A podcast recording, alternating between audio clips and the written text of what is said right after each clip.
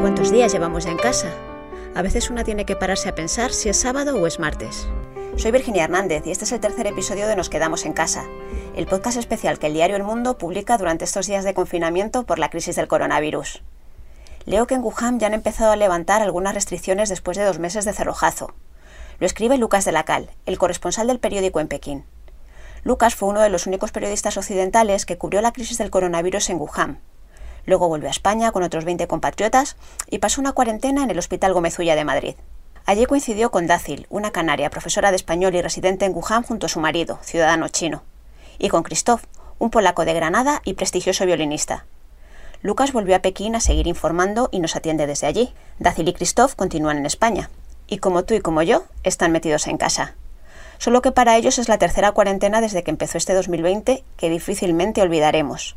Los tres, en este orden, Lucas, Christoph y Dácil, coinciden en sus consejos. Paciencia y mucho humor. Que estáis empezando, esto es un, camino muy largo, que mucha, mucha paciencia. Bienvenidos a este bucle espacio-temporal en el que cada día prácticamente será igual, pero podéis aprender cosas nuevas seguramente en, nunca más nos volvamos a ver en una situación parecida en el que podamos dedicar eh, tanto tiempo para, uno mismo, interiorizar, hablar con esos amigos y familiares a los que, de los que no sabemos nada desde hace mucho tiempo. Mucha calma y no estar todo el día pegado a la televisión, ni al Twitter, ni a las redes sociales, intentar desconectar, leer, si, podéis escribir un diario y paciencia, muchísima paciencia. Primero, quiero dar ánimos a todos los españoles porque no se imaginan lo que nosotros hemos pasado en Wuhan. Primero, en España todas las tiendas están abiertas. Se puede comprar de todo. Ahí, en primeros días no podíamos comprar absolutamente nada. En España todo funciona realmente muy bien. Así que ánimo, ánimo a todos, porque vamos a ganar seguro. Bueno, el primer consejo es que no, la gente no cuente los días. Que no, no esté contando los días que esté en casa, sino que esté contando los días que, que, que quedan menos para ganar esta batalla. Hablar entre nosotros, que la gente no sienta soledad, que las personas mayores se sientan acogidas, que eso es muy importante. Que la gente intente vivir su vida independientemente si tiene que ser en su casa que disfrute de los suyos. Nosotros estamos esperando cuando podemos volver a Wuhan, eh, pero de momento es imposible. Tenemos que estar aquí confinados como todos los demás. Bueno, sentido de humor, ¿por qué? Porque mira, en todas las situaciones hay una parte positiva y negativa. La positiva, que al fin tenemos tiempo de ocuparnos, lo que no podíamos hacer porque teníamos que trabajar y hemos estado muy ocupados. Luego hay muchas situaciones que son divertidas, que tenemos que dar este sentido de humor uno al otro. Eso es lo que hemos intentado hacer en China y no nos salió mal y eso es lo mismo yo recomiendo a todos los españoles.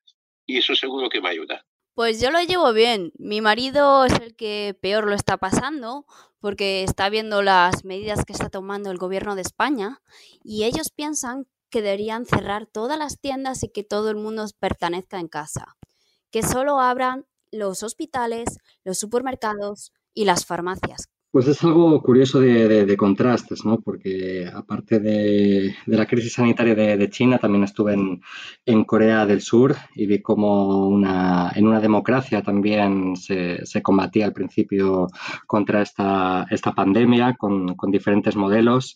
Y la verdad que en esta parte de, Asia, cuando, cuando el virus eh, llegó sobre, al principio a Italia, dábamos eh, bastante incredulidad, ¿no? Con que desde, aquí China, por ejemplo, se alucinaba con que en, España los eh, ciudadanos que, volvían desde Corea del Sur, desde China o desde Italia ni siquiera se les tomase la temperatura en los aeropuertos, ¿no? Yo personalmente no, me quería creer que, que, fuese este, este impacto tan, tan gordo y, nunca es tarde ¿no? para, para, actuar. En este caso estamos, estamos en ello.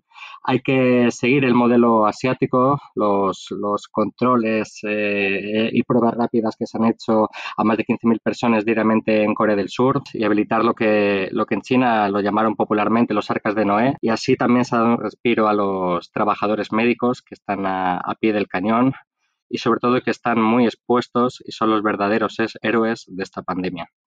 Sí, poco a poco estamos aprendiendo de la experiencia que tiene China.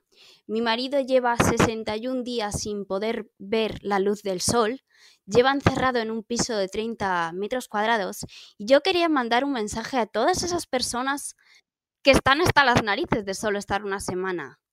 Tenemos la gran suerte que nos apoyamos los unos a los otros.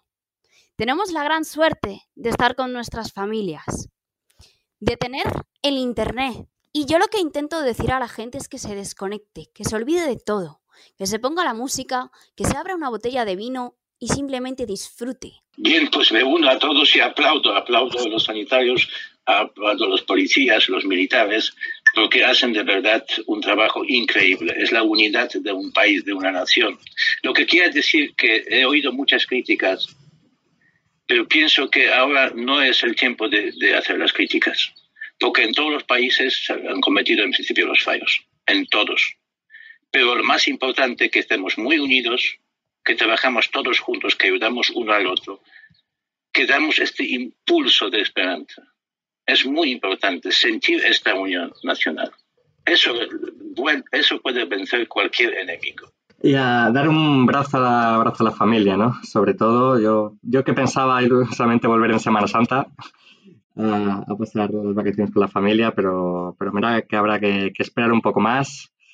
Y seguramente eh, todos los que estamos aquí podremos volver a España pronto Aquí hoy precisamente se han cumplido dos meses desde la, cuarentena de Wuhan. Desde China salen por fin buenas noticias. Eh, desde el Partido Comunista ya dan por ganada la batalla contra el coronavirus. Así que que sirva de ejemplo, que de esto se sale y se sale con, con mucha fuerza. Tres cuarentenas con mucho humor es el tercer episodio del podcast Nos quedamos en casa.